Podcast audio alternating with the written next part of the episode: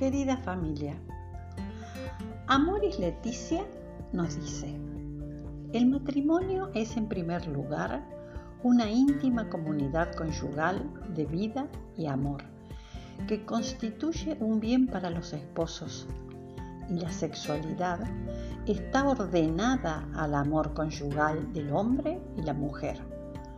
Por eso, también los esposos a los que Dios no ha concedido tener hijos pueden llevar una vida conyugal plena de sentido humana y cristianamente. Muchas veces hemos dicho que el Creador hizo al hombre y la mujer partícipes de la creación y al mismo tiempo instrumentos de su amor, confiando a su responsabilidad el futuro de la humanidad a través de la transmisión de la vida.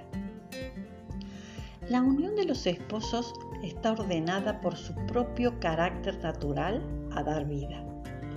Por eso el niño que llega no viene a sumarse a los esposos, sino que es fruto y cumplimiento de ese don recíproco.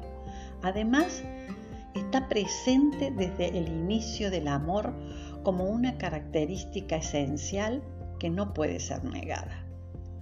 El hijo reclama nacer de ese amor, ya que él no es un derecho de los esposos, sino un don. Es el fruto del acto específico del amor conyugal de sus padres. La opción de la adopción expresa una fecundidad especial y particular de la experiencia conyugal. La Iglesia agradece a las familias que acogen, educan y rodean con su afecto a esos niños carenciados de hogar, amor y alegría. Siendo la familia el lugar donde la vida es engendrada y cuidada, no podemos dejar que se convierta en el lugar donde la vida es negada y destrozada. Es tan grande el valor de una vida humana que reconocemos el derecho a la vida del bebé inocente que crece en el seno de su madre. La familia protege la vida en todas sus etapas hasta el ocaso.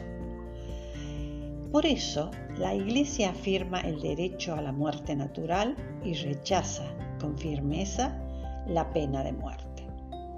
Buscando la plenitud de amor y de comunión que Dios nos prometió.